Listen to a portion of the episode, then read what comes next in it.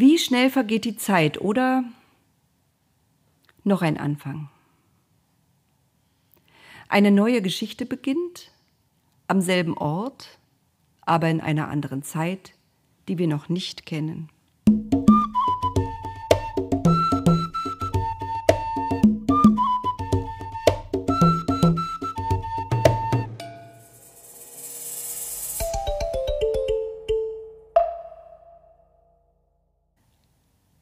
Mit der Zeit ist es so eine Sache. Am Anfang, so erzählt es die Bibel, brütete Gott über dem Antlitz des Wassers, des Urmeers. Nichts war außer Tohuwabohu. Und das ist nicht, wie die Mütter gern behaupten, die Wohnung nach einem Kindergeburtstag. Es ist das große Nichts, ein Chaos, in dem man nicht hell und dunkel, nicht oben und unten, nicht rechts und links, nicht warm und kalt und nicht fest und flüssig unterscheiden kann. Gott brütete und dachte nach. Und so erfand er die ganze Welt mit allem, was es jetzt gibt, außer den Dingen, die wir Menschen gemacht haben. Also keine Häuser, keine Autos, keine Plastetüten und keinen Atommüll. Gott dachte sich die ganze Natur aus, die Sterne am Himmel, den Mond und die Sonne, das Gras, die Bäche, die Meere, die vielen Insekten, die Elefanten, die Menschen. Wenn die Erde sich einmal um sich selbst gedreht hat, sagen wir, ein Tag ist vergangen. Wenn die Erde einmal die Sonne umrundet hat, nennen wir das ein Jahr.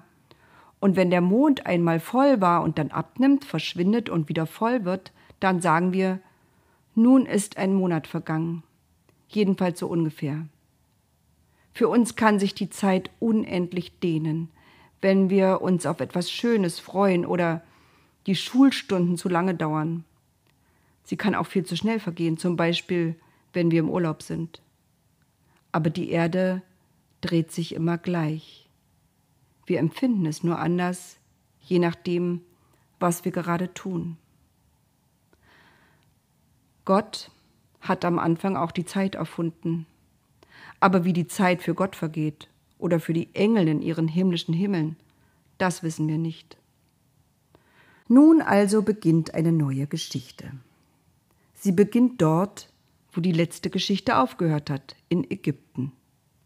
Und zum ersten Mal können wir sogar sagen, aus welcher Zeit sie stammt. Sie ist ungefähr 3400 Jahre alt. Die Archäologen sagen, wir sind jetzt in der späten Bronzezeit. Stellt euch vor, in dem reichen, prunkvollen Ägypten gab es zu dieser Zeit noch keine Werkzeuge aus Eisen, sondern noch Steinwerkzeuge und Holz und eben Bronze. Seit dem Ende unserer letzten Geschichte war eben viel Zeit vergangen. Wie viel, das wissen wir nicht. Wir wissen nur, Josef und seine Brüder waren alle schon lange gestorben. Ihre Kinder hatten Kinder bekommen und diese auch wieder und immer so weiter. Und sie bevölkerten das ganze Land, sie waren stark und kräftig und hüteten weiter das Vieh. Eines Tages nun kam in Ägypten ein neuer König an die Macht. Der hatte im Leben noch nichts von Josef gehört. Er wusste nicht, dass einer der Hebräer, wie man die Kinder Israels jetzt nannte, vor vielen Generationen sein Land gerettet hatte und dass seine ganze Familie aus Dankbarkeit in das Land Goshen geholt worden war. Neidisch und missgünstig sah er auf dieses große Volk, von dem er nur wusste, die waren nicht schon immer hier. Das machte ihn wütend, und er ließ unter seinem Volk verbreiten Seht euch nur die Hebräer an die sprechen nicht nur die Sprache unseres Landes, sie sprechen auch eine eigene Sprache. Sie singen ihre eigenen Lieder, sie kochen anders, sie glauben nicht an die gewaltigen Götter Ägyptens, sondern an einen Gott, den man nicht sehen kann, der keinen Tempel hat und dem kein Götterstandbild geweiht ist. Sie feiern ihre eigenen Feste. Sie sind einfach anders, sie sind fremd. Schließlich ließ er alle seine Berater zusammenkommen und redete so zu ihnen. Passt auf. Wir müssen überlegen, was wir gegen dieses starke Volk tun können, damit es nicht noch stärker wird, damit es nicht immer mehr Menschen werden, denn sie sind doch keine Ägypter, ereiferte er sich und rümpfte die Nase. Seine Berater wiegten die Köpfe und schwiegen. Wenn jetzt ein Krieg ausbrechen würde, dann könnte es doch leicht sein, dass sie sich unseren Feinden anschließen, dass sie dann, man stelle sich das vor, sich gegen uns stellen und gegen uns kämpfen. Wir müssen sie klein halten, zischelten die Berater. Wir werden ihnen Arbeit geben, dass sie gar keine Zeit mehr haben, über irgendetwas nachzudenken. Genau, Arbeit hält vor dummen Gedanken ab. Der Pharao und seine Berater beschlossen, Aufseher einzusetzen, die die Arbeit für die Hebräer einteilen sollten. Und zwar so, dass sie nichts anderes mehr tun konnten, als zu arbeiten. Und so kam es, dass die Hebräer, die Kinder Israels, die es gewohnt waren, über saftige Weiden zu ziehen und Schafe und Ziegen zu weiden und in Zelten zu leben, die glücklich waren über das, was sie hatten und die ihre Freiheit liebten, nun unter Druck gesetzt und zur Arbeit gezwungen wurden. Zu einer Arbeit, die sie nicht kannten. Sie mussten an den Ufern des Nil Schlamm schleppen. Diesen Schlamm strichen sie in Formen und unter der sengenden Sonne Ägyptens trocknete der Schlamm und wurde zu Ziegeln. Aus diesen Ziegeln bauten sie riesige Vorratshäuser, ganze Städte mussten sie für den Pharao bauen, die Städte Pithom und Ramses. Dennoch blieb das Volk stark und viele Kinder wurden geboren, es wurden immer mehr. Was ist das nur für ein Volk? fragten sich die Ägypter, nachdem der Pharao und seine Berater so viel Misstrauen und Zwietracht gesät hatten. Direkt zum Fürchten, sagten die einen. Nicht zu glauben, sagten die anderen. Wie schaffen die das? fragten wieder andere. Sie müssen so schwer schuften und ziehen nebenbei noch ihre Kinder groß? Und noch andere flüsterten unter vorgehaltener Hand. Bald werden es mehr sein als wir Ägypter und dann.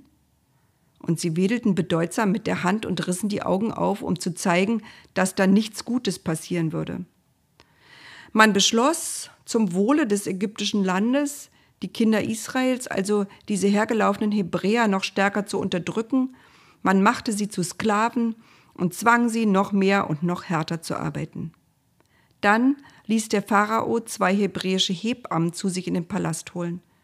Er empfing sie scheinbar freundlich, bot ihnen kalte Getränke an und ein paar süße Dattelkekse und sagte zu ihnen, wenn ihr zu den hebräischen Frauen geht, die ihre Kinder bekommen, dann seht ihr doch, ob ein Junge oder ein Mädchen geboren wird, oder?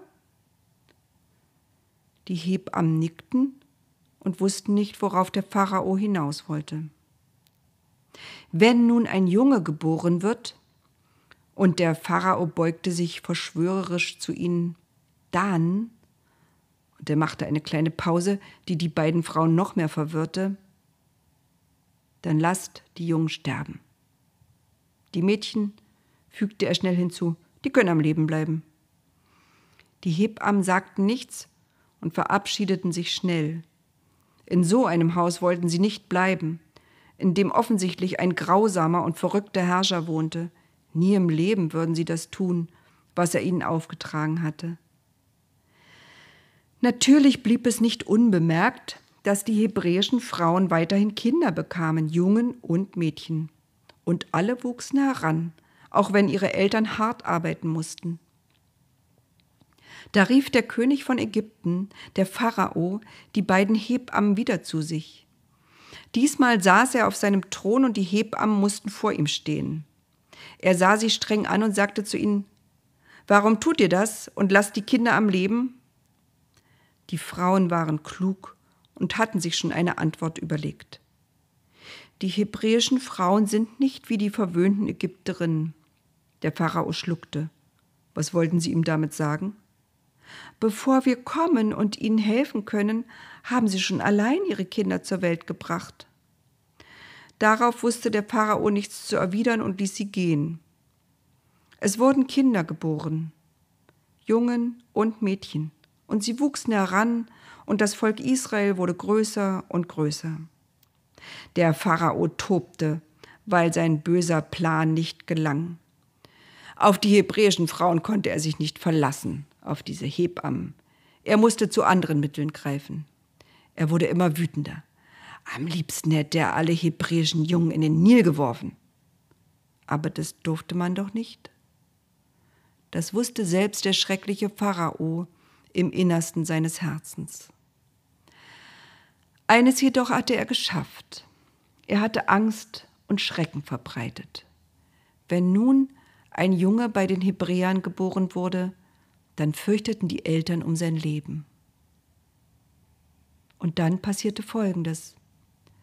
Eine Familie des Volkes Israel hatte eine Tochter, sie hieß Mirjam und war sehr klug. Die Frau wurde wieder schwanger und brachte einen kleinen Jungen zur Welt. Er war so schön und so niedlich und alle liebten ihn sehr. Drei Monate lang blieb er zu Hause. Die Mutter wagte es nicht, mit ihm aus dem Haus zu gehen. Dann aber sagte sie sich, was soll ich nur machen? Ich kann doch meinen Sohn nicht ein Leben lang im Haus verstecken. Er wird größer, er wird laufen lernen, er will hinaus. Wie kann ich ihn nur retten? Seine Schwester hatte eine Idee.